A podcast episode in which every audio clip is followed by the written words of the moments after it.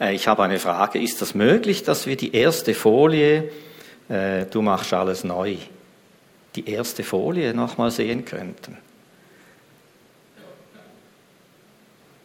Genau.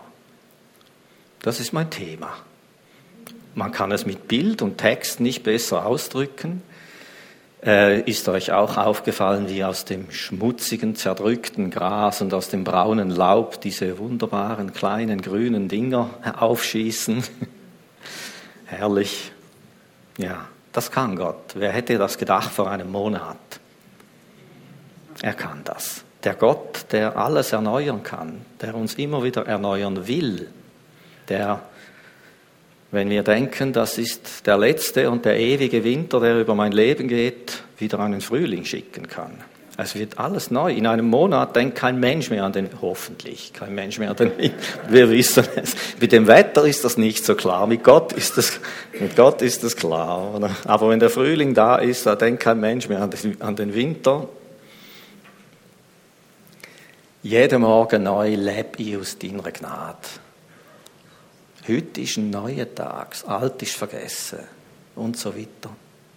Die Fähigkeit, die Dinge neu zu machen, das ist für mich eine der bewundernswertesten Eigenschaften von Gott. Neu anfangen zu können durch ihn und mit ihm und dass er die Dinge wieder neu macht. Das ist mir noch nie langweilig geworden.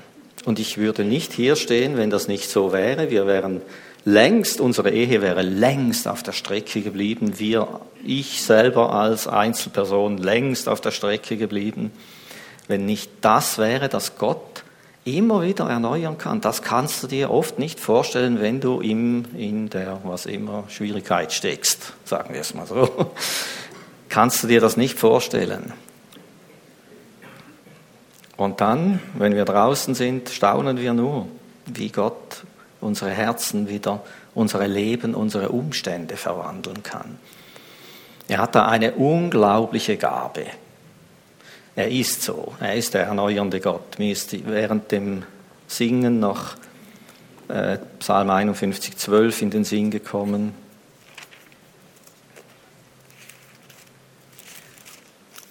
Und da sehen wir, warum, das, warum er das kann in unserem Leben. Hier heißt es, erschaffe mir Gott ein reines Herz und erneuere in mir einen festen Geist. Erschaffe mir ein reines Herz. Dieses Wort erschaffen, das wird eigentlich ausschließlich für Gottes Schöpferhandeln gebraucht. Das, was wir im 1. Mose 1 lesen. Diese Fähigkeit, aus dem Chaos Ordnung zu schaffen. Auch aus meinem Chaos, auch aus deinem Chaos. Da ist manchmal dieses Wort, finden wir ja dort im 1. Mose 1, Tohu Wabohu. Das kommt von dort, das ist ja geläufig, oder? Ähm, das meint Zustand ödester, Verwe äh, Zustand ödester Verwüstung eigentlich. Okay, wer hat das nicht schon mal erlebt in seinem Leben, so wirklich, wo du sagen musst, pff, Zustand ödester Verwüstung, oder? Es ist jetzt tiefer geht's wahrscheinlich nicht mehr. Es ist alles aus dem Ruder. Und dort heißt es, und der Geist Gottes schwebt über dem Chaos. Und er ordnet das, er beginnt das zu ordnen. Und in diesem Vers 12, erneuere in mir einen festen Geist. Wir sind dann wirklich instabil in solchen Zuständen, oder? Das ist noch ein schönes Wort. Aber er kann in uns wieder einen festen Geist erneuern. Dass es wieder klar ist, dass unser Herz wieder fest ist. Unser Herz, das vorher flatterhaft ist oder hat sich verschanzt, ist abgetaucht, gespalten, zersplittert, verletzt, verwundet, was immer. Er kann es wieder erschaffen und formen, dass es fest wird. Gott macht das übrigens minütlich, stündlich, täglich, wöchentlich. Ich denke, wenn wir das lernen und glauben und wenn das in unserem Herz ist, dass er das kann, dass eigentlich ein Leben im Glauben nichts anderes ist, als diese stetige Erneuerung von Gott in Anspruch zu nehmen. Dann wird unser Leben anders aussehen. Wir werden heute verschiedene Aspekte, Situationen, Lebensgebiete durchschauen, wie Gott das macht, dieses Erneuern. Und wir werden eine Berg- und Talfahrt machen. Manchmal geht es ganz tief runter, wirklich. Manchmal sind es nicht so die tiefen Dinge. Ähm, aber wir steigen jetzt ein und zwar wir beginnen wirklich mit dem Tiefpunkt in der ganzen Bibel. Der absolute Supergau den findet man in den Klageliedern und im Jeremia. Also ich kenne jetzt nichts Schlimmeres. Wer das schon mal gelesen hat, in Ruhe, ich weiß nicht, ob du, ob, ob du da durchgekommen bist. Es stehen dort dermaßen entsetzliche Dinge drin. Man fragt sich, wie Gott so etwas hat aufschreiben lassen wollen. Ähm, das ist der absolute Tiefpunkt. Dort ist alles kaputt. Das Volk hat alles verloren. Alles. Israel ist zerstört, Jerusalem ist zerstört, sie werden in die Gefangenschaft geführt. Es kommen Zehntausende, Hunderttausende ums Leben und so weiter und so fort. Es ist die absolute Auslieferung an das Böse, an den Feind. Und in diesem Zustand hören wir eine Aussage, die ist jetzt inzwischen etwa zweieinhalbtausend Jahre alt und wir werden merken, es hat sich nichts geändert. Der Mensch kann das immer wieder auch neu erleben, erlebt das auch immer wieder so. Also wir tauchen hier ein in diesen Schrei. Es ist ein Schrei eines Menschen und eines Volkes, das zu unterst angelangt ist. Ich habe vergessen, was Glück ist, sagt er. Ich sprach, dahin ist mein Glanz und mein Vertrauen auf den Herrn. Ja, haben wir auch schon erlebt. Dahin ist mein Vertrauen auf den Herrn. Manchmal stecken wir Schläge ein, wo, wir, wo das einfach uns entschwindet. An meine Not und an meine Unrast denken ist Wermut und Gift für mich. Das frisst ihn auf. Und doch denkt und denkt meine Seele daran und ist niedergedrückt. Er merkt, das frisst mich auf, es ist so entsetzlich, ich merke, das tut mir gar nicht gut, wenn ich immer an, um das herum denke. Aber ich kann nicht aufhören. Das kreist und kreist. Das ist wie wenn jemand ein Beil mitten in dein Herz hineinschlägt.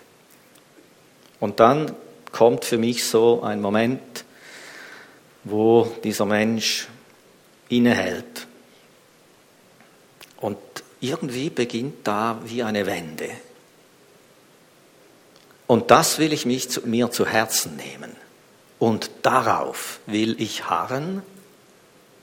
Die Güte des Herrn ist nicht zu Ende.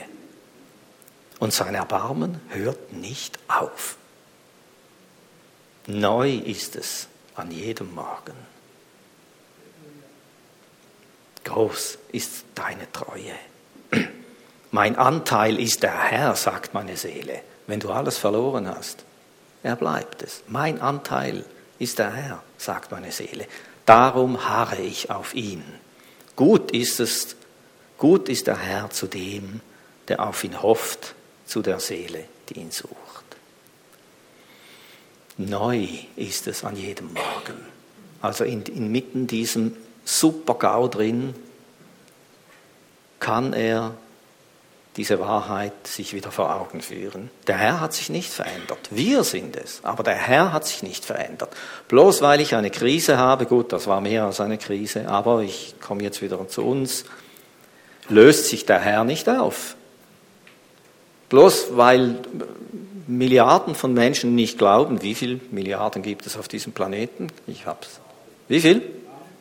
Achteinhalb, okay, das ist genug. Ich weiß nicht, wie viele Milliarden nicht an ihn glauben. Er löst sich doch deswegen nicht auf. Er gibt doch seine Existenz nicht auf. Er hängt seinen Hut nicht an den Nagel und sagt, okay, wenn da niemand ist, der mich gern hat, ich gehe. Er bleibt, wer er ist. Er bleibt diese Person. Er bleibt seinem Wesen treu. Er ist, wie er ist, auch wenn ich mal so wie an der Glaswand herunterrutsche und ich kann nichts mehr festhalten und nichts mehr im Griff haben. Er verändert sich nicht. Er bleibt, wie er ist. Sein Erbarmen hört nicht auf. Es ist neu, jeden Morgen. Ein altes Lied, haben wir früher oft gesungen. Wow.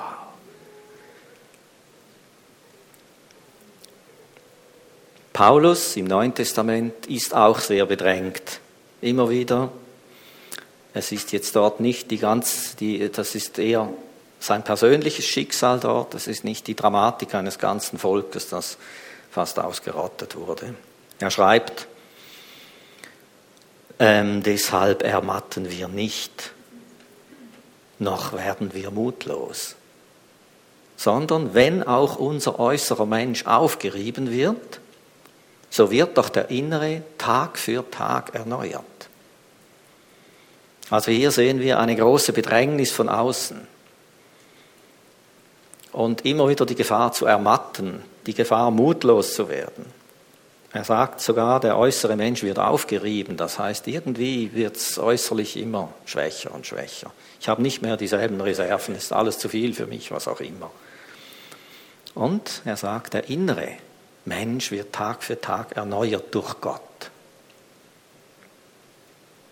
Hier sehen wir, ähm, wir haben das geistliche Leben, wir haben das Leben aus Gott nicht wie ein Gegenstand, den wir in die Hosentaschen tun, sondern es ist etwas, was sich tagtäglich erneuert, so wie ich tagtäglich esse. So sollen wir in der Beziehung zu Gott und können wir in der Beziehung zu Gott Tag für Tag erneuert werden. Ähm, ich erlebe oft so, dass ich am Morgen diese Erneuerung erlebe, dann gehe ich in den Tag hinein, dann kann ich das noch eine Weile aufrechterhalten und am Abend bin ich ziemlich durch den Wind dann dann läuft irgendwie nicht mehr so viel und, und es ist streng und so. Und ich kann mir dann manchmal nicht vorstellen, wie das wieder sein kann, wieder so frisch zu sein. Am nächsten Morgen ist es wieder da, wie wir das gesungen haben. Ich gehe in die Gegenwart Gottes, ich erwache manchmal nicht besonders gut, ich höre sein Wort, ich begegne ihm, ich halte ihm mein Herz hin. Und ehe ich es mir versehe, beginnt sich etwas zu wenden und zu drehen. Dann spricht etwas an, du merkst, das macht Hoffnung und es beginnt aufzutauen und nach einer gewissen Zeit merke ich, meine Segel sind gefüllt und ich werde, ich gehe wieder in diesen Tag hinein. Er ist der Gott der stetigen Erneuerung, der stetigen Wiederbringung. Er kann auch Dinge zurückbringen, die verloren gegangen sind. Also auf gut Deutsch, was bei uns den Bach runtergeht oder was uns zwischen den Händen zerrinnt, er kann das alles zurückbringen oder ersetzen, erneuern, andere neue Dinge geben, die wir uns nicht vorstellen können. Manchmal halten wir noch an den alten Dingen fest und denken, das war so kostbar, das, da, da gibt es nichts, was, was das mir ersetzen könnte. Wir kennen Gott nicht. Man kann sagen, wir haben die Rechnung ohne den Wirt gemacht, wenn wir so denken. Wir kennen Gott nicht. Dass er das will, diese generelle, konsequente Gesinnung, uns immer wieder auf die Beine zu stellen, uns zu erfrischen, uns zu stärken und zu erneuern, das ist für mich der absolute Hammer. Und er hat sich darauf eingestellt, das ist sein Wesen. Er sagt, ich richte meine Augen auf sie zum Guten. Er richtet seine Augen auf dich zum Guten. Da sehen wir wieder mal unser Gottesbild, oder? Manchmal haben wir andere Vorstellungen von ihm. Wir denken, wir verkriechen uns jetzt besser. Wir gehen mal ein bisschen auf Distanz. Das war scheiße jetzt, oder? Wir können nicht in diese Gegenwart Gottes treten. Wir denken, wir müssen uns zuerst aufpolieren und dann die bessere Version 2.0, die präsentieren wir ihm dann. Was will er mit dem anfangen? Er will uns, so original.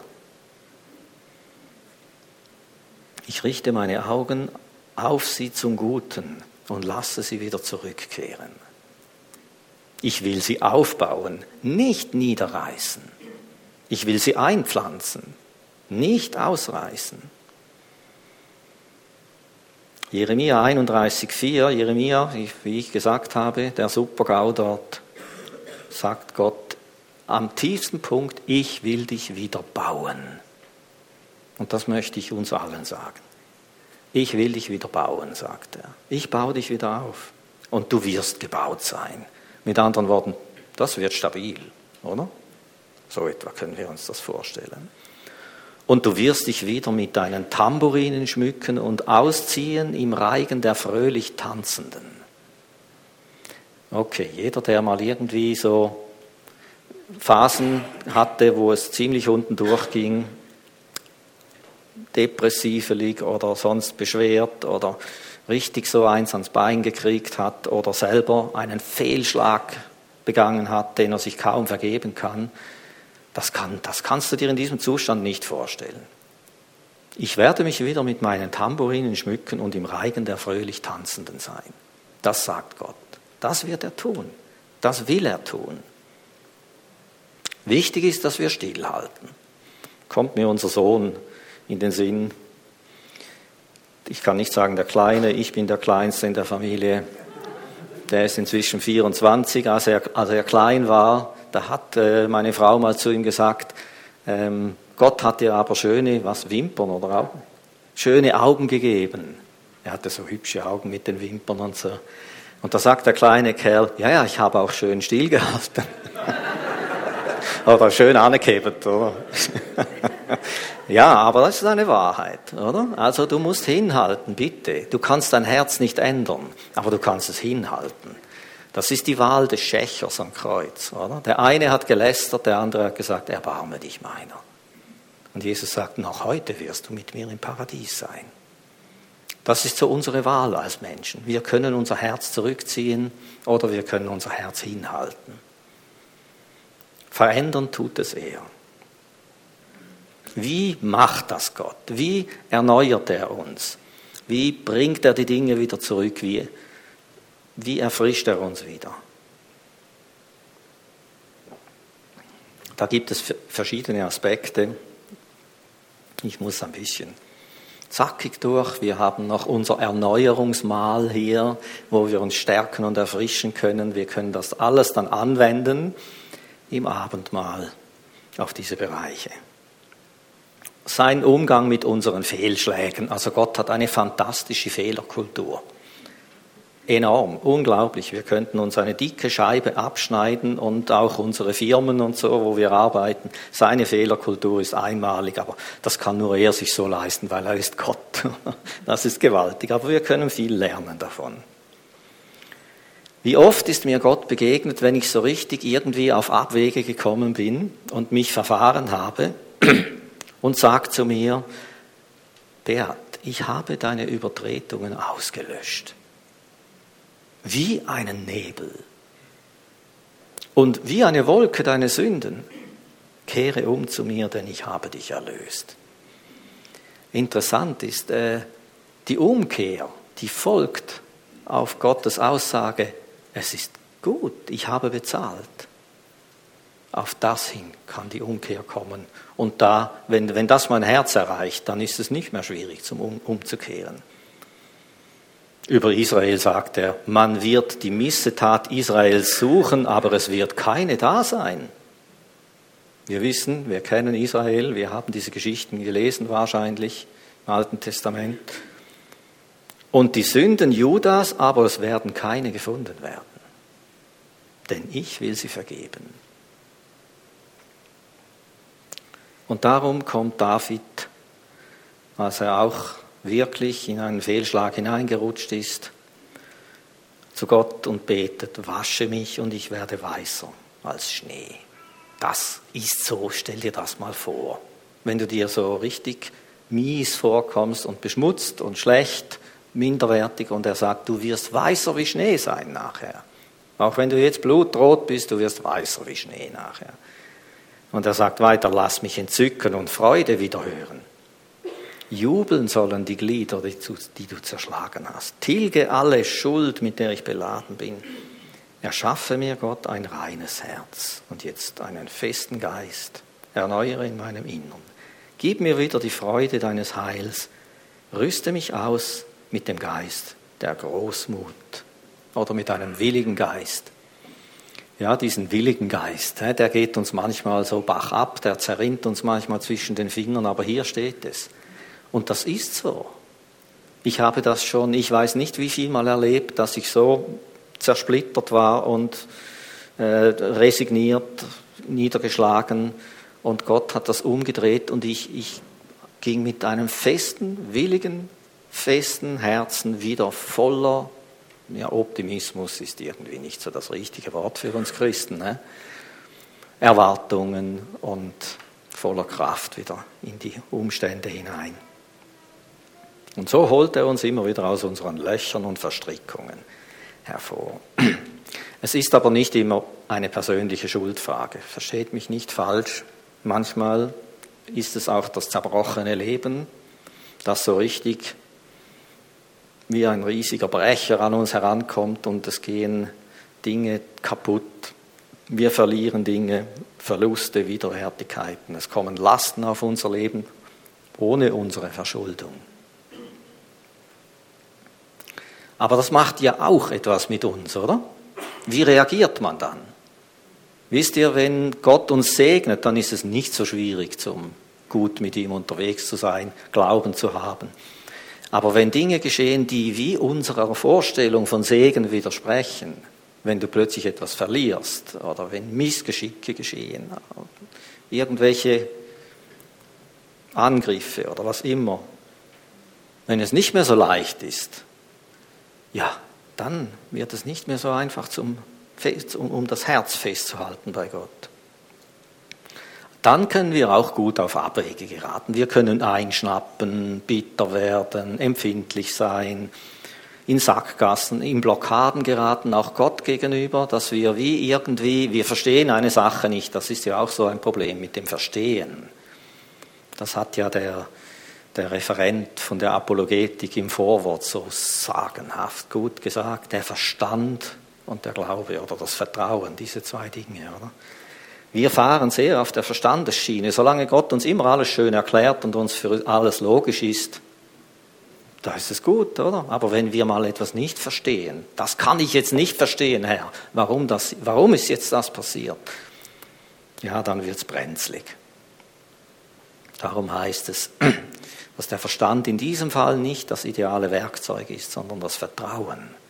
Wie kann ein Vater seinem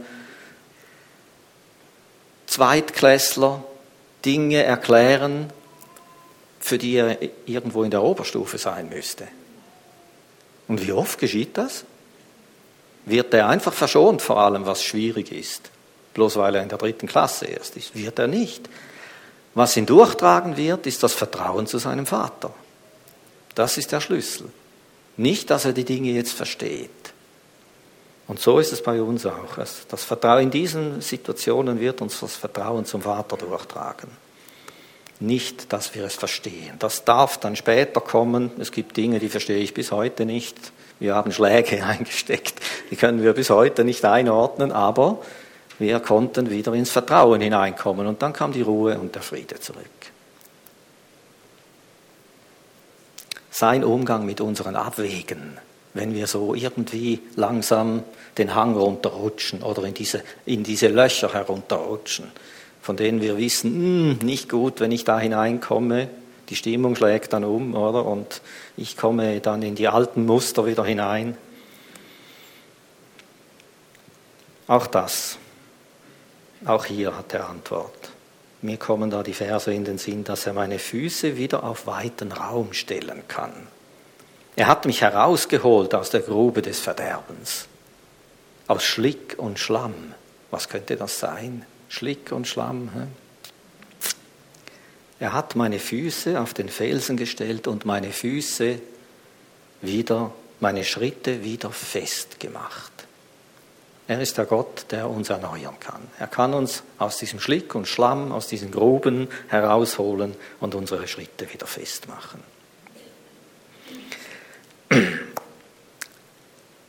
Dass er Gott ist, selbstständig, aktiv, handeln kann, auch wenn ich nicht mehr handeln kann, das ist ein enormer Trost. Und das ist der Erweis, dass wir nicht an eine Philosophie glauben. Die hört dann auf, die löst sich dann irgendwie auf, wenn mein Glaube sich auflöst, oder?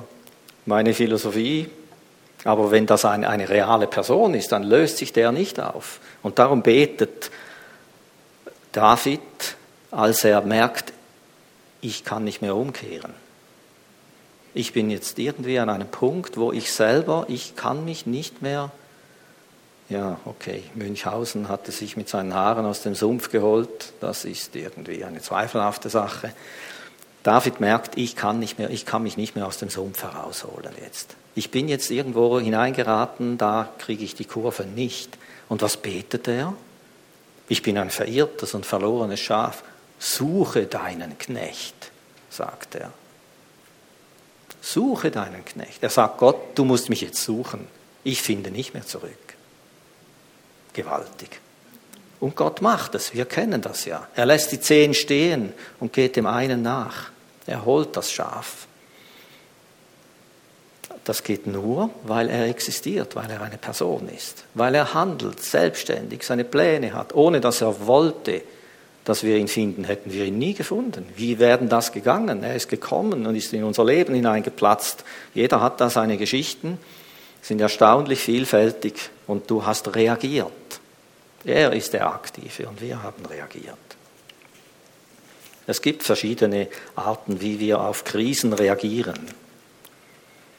Die einen reagieren mit Rückzug, die anderen mit Aktivismus. Das ist so ganz unterschiedlich. Ähm, also wenn, wenn es schwierig wird, wenn es überfordernd wird, wenn du die Dinge nicht mehr verstehst, wenn du das Gefühl hast, ich renne gegen eine Wand, die geht nicht weg, oder ich versage immer in denselben Dingen, die einen, die ziehen sich dann irgendwann zurück in ihre Höhle. Rückzug, Passivität, Resignation und so weiter. Die anderen machen genau das Gegenteil.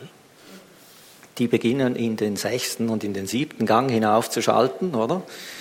Das ist natürlich dann ein seltsames Unterfangen.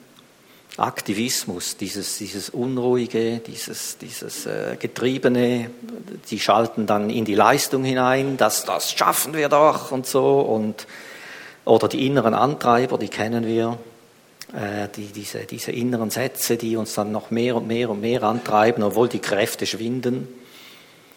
Oder die Defizite selber wettmachen wollen, aus einem Defizit heraus versuchen, irgendwie das Ganze wieder in den Griff zu kriegen. Ihr könnt euch vorstellen, wo das dann endet. Ich möchte euch einfach sagen, das ist Gott nicht fremd. Und das steht schon seit Jahrtausenden in der Bibel dass Menschen so reagieren, dass wir so sind. Und wir haben ganz gute, klare Anweisungen, wohin das führt, was das Gegenmittel wäre und was Gott kann in dieser Sache. Ich lese euch das mal vor. Er sagt, Bibelstellen und alles findet ihr übrigens im Skript oder dann auf der Webseite auch. Durch Umkehr und Ruhe werdet ihr gerettet. Im Stillehalten und Vertrauen liegt eure Kraft. Doch ihr habt nicht gewollt. Ihr sagt, nein, auf Pferden fliegen wir dahin, schneller. Nicht fliegen, sondern fliehen werdet ihr, sagt Gott als Antwort. Ihr sagt, auf schnellen Rennern reiten wir. Merkt ihr? Jetzt beginnt man aufzudrehen, versucht alles wettzumachen, sich selber zu helfen. Und Gott sagt, eure Verfolger werden schneller rennen als ihr. Tausend von euch werden zittern, wenn ein einziger droht. Und was von euch übrig bleibt, ist wie eine Signalstange auf dem Berg, wie ein Feldzeichen auf der Hügelspitze. Das sind nicht so gute Aussichten, oder? Aber spürt ihr den Inhalt? das treibt einen irgendwie in, in diesen Zustand. Da stehst du am Schluss wie eine Fahnenstange auf einem Gipfel und das flattert ein bisschen herum. Es ist nicht mehr viel da von einem Leben. Aber es geht weiter. Darum wartet der Herr darauf, euch gnädig zu sein. Darum erhebt er sich, um sich eurer zu erbarmen. Denn der Herr ist ein Gott des Rechts. Glücklich alle, die auf ihn harren. Darum wartet der Herr darauf, euch gnädig zu sein. Das kann man so oder so übersetzen. Die Übersetzer sind sich da, glaube ich, nicht ganz einig. Ich denke, was bestimmt ist, er kann vielleicht nicht unmittelbar eingreifen, solange wir in diesem Rausch sind, dass wir das Ganze selber schaffen wollen. Darum wartet er. Aber er wacht auch darüber. Dieses Warten ist auf den Moment, wo er uns retten kann. Und das tut er. Dann greift er ein. Er erhebt sich, um sich eurer zu erbarmen. Ein wunderbares Bild, finde ich, oder ein beunruhigendes. Ich finde es wunderbar, wie das so beschrieben ist, dieser Zustand der, der, des Aktivismus und wie Gott dasteht. Er steht wie daneben und er flüstert uns immer wieder zu. Wir sind am Zappeln und am Machen, er steht daneben und flüstert uns immer wieder ins Ohr. Komm herunter, nimm dir Zeit, begegne mir wieder. David sagt, was bist du so aufgelöst, meine Seele in mir, und so unruhig? Da kocht es, oder? Harre auf Gott, denn ich werde ihn preisen für das Heil seines Angesichts.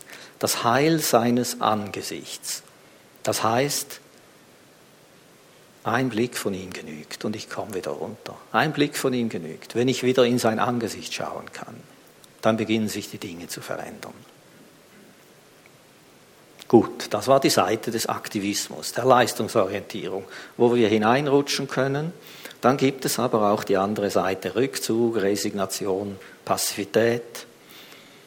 Auch hier finden wir vieles im Wort Gottes, stärkt die müden Hände und macht fest die wankenden Knie. Steh auf, steh wieder auf aus dieser Resignation. Werde Licht, denn dein Licht ist gekommen. Wach auf, kleide dich in deine Kraft, kleide dich wieder in deine Prachtgewänder. Das sind die Dinge, die Gott uns alle geben will was er uns da alles geben will. Schüttle den Staub von dir ab und setz dich wieder auf.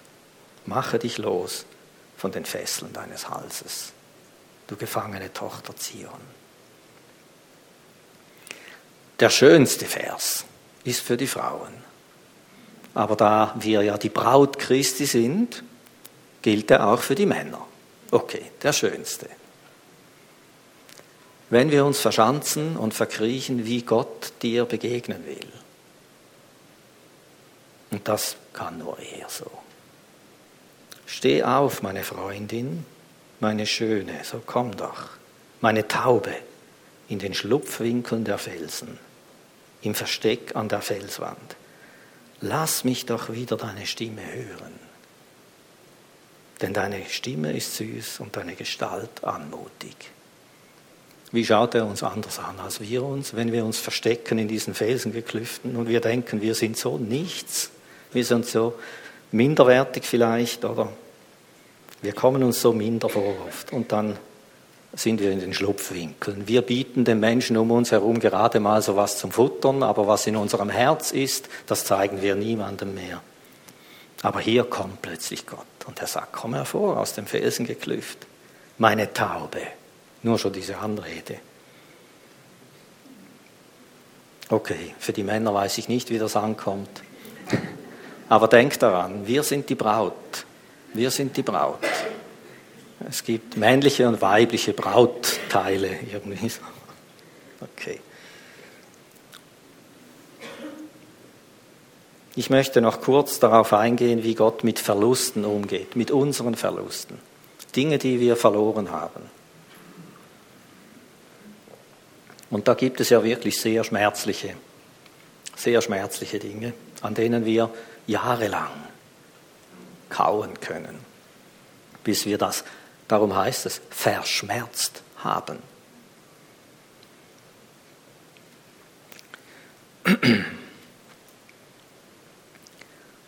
Ein Vers, der eigentlich 15 Jahre unseres, unseres Lebens, unserer Ehe beinhaltet, ist der Psalm 126,4.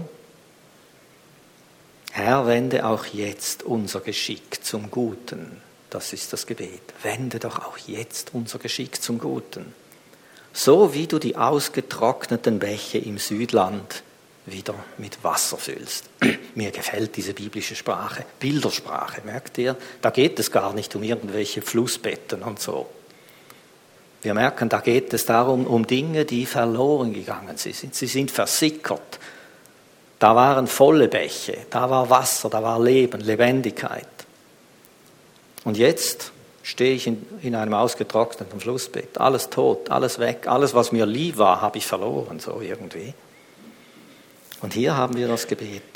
Füll du diese ausgetrockneten Bäche wieder. Und die sind bei, bei uns, in unserer Ehe oder in unserer Geschichte, muss ich mal sagen, die sind wirklich verschwunden. Oder? Ich habe gedacht, ich werde nie mehr den Mund öffnen für den Herrn. Und da kam Krankheit und Depression und Schwere und alles dazu. Und Gott hat diese Bäche wieder gefüllt. Nicht von heute auf morgen, aber er hat sie gefüllt wieder. Das Verlorene will ich suchen, das Versprengte zurückbringen. Das Gebrochene will ich verbinden und das Kranke will ich stärken. Das macht er. Das kann er. Das wird er. Und ich werde euch die Jahre erstatten, die die Heuschrecke und der Abfresser gefressen haben. Ich weiß nicht, was das ist in deinem Leben. Das sind diese Bilder. Wir kennen das vielleicht von Filmen aus Afrika, wenn diese Heuschreckenschwärme kommen. Du hast monatelang auf deinem Feld gearbeitet, es wächst alles wunderbar und dann kommen sie über alles hinein. Und dann diese Bilder, wie das nachher aussieht. Da stehst du da, da heulst du nur noch, es ist alles weg, alles gefressen. Es gibt auch andere Dinge wie Heuschrecken, die so über unser Leben kommen können und alles abfressen. Alles abfressen. Lebendigkeit, Lebensfreude, auch praktische Dinge können wir verlieren, Verluste. Und er sagt, ich werde euch diese Jahre wieder zurückerstatten, die der, die Heuschrecke abgefressen hat. Und wir erinnern uns an Hiob, der bekam das Doppelte zurück. Diese Geschichte, die möchte niemand von uns erleben, aber wir sehen einfach, was Gott kann. Und Hiob hat festgehalten an ihm in dieser Katastrophe drin. Aber Gott bringt die Dinge nicht immer zurück. Er gibt manchmal Neues anstelle des Alten. Und wir müssen wissen, alles, was wir hier haben, ist vergänglich. Alles kann uns gestohlen werden, alles kann rosten, kann zerfallen, kann verschwinden. Nur er nicht. Er kann uns nicht genommen werden. Und das ist wahrscheinlich der Schlüssel für viele, um aus diesem Leid und aus der Schwere herauszukommen. Wenn ich nur dich habe, so frage ich nichts nach Himmel und Erde. Wenn mir Leib und Seele verschmachten, so bist du doch Gott alle Zeit meines Herzens Trost und mein Teil. Ich denke, diesen Weg bei Verlusten, die müssen wir immer wieder machen, dass wir letztendlich bei Gott unsere Seele stillen, dass wir dort zur Ruhe kommen. Das kann dir nicht genommen werden. Und dann werden wir auch frei von diesem Fixiertsein auf den Verlust. Der kann nämlich uns blockieren, dass wir uns wieder öffnen für das Neue, das er Gott längst bereit hat. Warum weinst du? Und warum isst du nicht? Und warum ist dein Herz betrübt? Bin ich dir nicht mehr wert als zehn Söhne? So sagte Elkanah zu seiner Frau, die einfach keine Kinder bekommen hat. Sie ist verzweifelt an dieser Frage.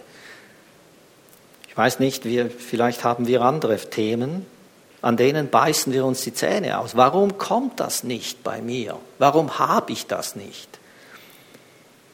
Und das könnte genauso gut Gott zu uns sagen. Warum weinst du? Warum isst du nicht? Warum ist dein Betrüb? Bin ich dir nicht mehr wert als zehnmal das? Zehnmal das.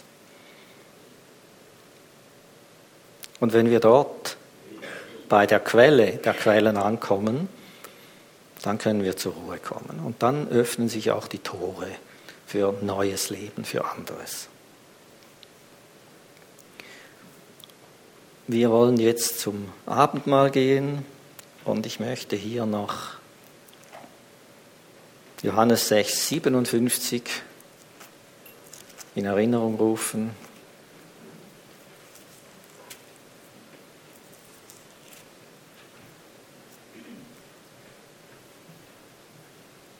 Wer mich isst, wer mich isst, Jesus essen, hier, der wird leben der wird auch leben um meinetwillen. Wer mich ist, der wird auch leben um meinetwillen. Also da kann noch so viel irgendwie in die Hose gehen und den Bach runter. Wenn wir ihn essen, wenn wir ihn immer wieder aufnehmen, ob das jetzt hier ist mit Brot und Wein oder ob das einfach ist, dass wir ihn, dass wir seinen Geist aufnehmen, dass wir ihm unser Leben weihen und ihn aufnehmen. Wir werden lebendig werden, weil er lebendig ist. Da kommt das Lebendige in uns hinein, das Ewige, das Unzerstörbare.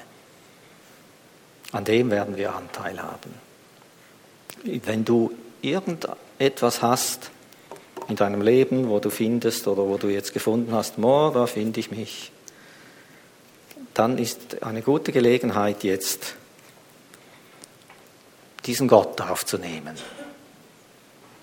dass er kommen kann, vielleicht den Blick wegzuwenden von dem Fehlschlag oder von dem Verlust oder von der Aktivität oder von dem Rückzug und einfach ihm wieder Raum verschaffen.